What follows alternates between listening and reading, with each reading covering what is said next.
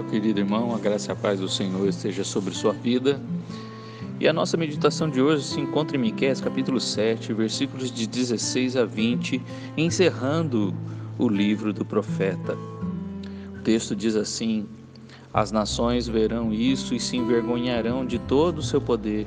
Porão a mão sobre a boca e os seus ouvidos ficarão surdos lamberão o pó como serpentes, como os répteis da terra, tremendo sairão dos seus esconderijos e tremendo virão ao Senhor nosso Deus e terão medo de ti. Quem, ó Deus, é semelhante a ti, que perdoas a iniquidade, te esqueces a transgressão do restante da tua herança? O Senhor não retém a sua ira para sempre, porque tem prazer na misericórdia tornará a ter compaixão de nós, pisará aos pés as nossas iniquidades e lançará todos os nossos pecados nas profundezas do mar. Mostrarás a Jacó e a, a fidelidade e a Abraão a misericórdia, as quais jurastes a nossos pais desde os dias antigos. Nós já vimos o profeta falando da voz do povo, dos versículos de 8 a 10. Vimos o profeta dizendo de 11 a 14 Vimos a voz de Deus no versículo 15, e agora, encerrando o livro, mais uma vez o profeta diz ah, com sua palavra, com sua voz. As outras nações do mundo ficaram sabendo da partida de Israel do Egito e de como Deus havia aberto o mar e tremeram. Nós vemos isso também em Êxodo 15 e Josué 2, de 8 a 11, que nos informa, através de Raabe, que o povo sabia dos feitos de Deus. No entanto, as maravilhas que Deus fará por Israel nos últimos dias serão motivo de espanto ainda maior para as outras nações. Os gentios verão o poder de Deus, se envergonharão e ficarão paralisados.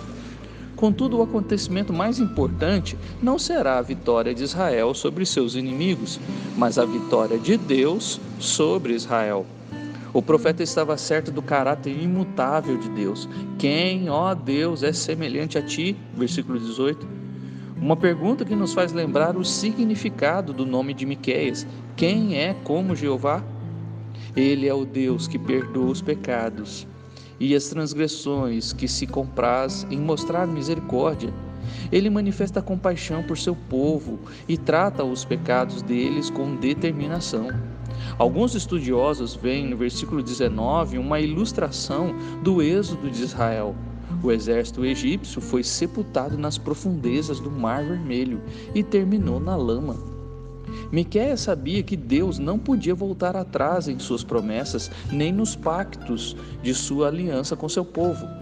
O povo nem sempre foi fiel a Jeová, mas ele sempre foi fiel ao seu povo. 2 Timóteo 2, 12 e 13. Aquilo que prometeu a Abraão, pai da sua nação, cumprirá em seus muitos descendentes. Miqués poderia ter feito as suas palavras do cântico: Quão firme é o alicerce, ó santos do Senhor, lançados para a vossa fé em sua palavra de esplendor.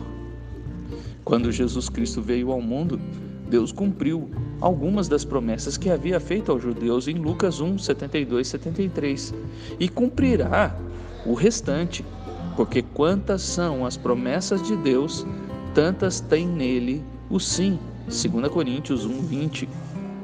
São poucas as passagens da Escritura que contêm tanta teologia sugerida quanto Miqueias 7, de 18 a 20.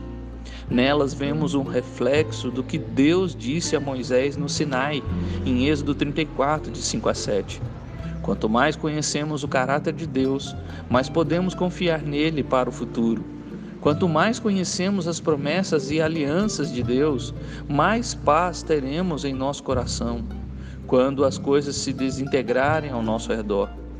Quando Miqueias escreveu essa confissão de fé, parecia não haver esperança alguma para o futuro, e no entanto, para o profeta havia esperança, pois ele conhecia Deus e confiava inteiramente nele.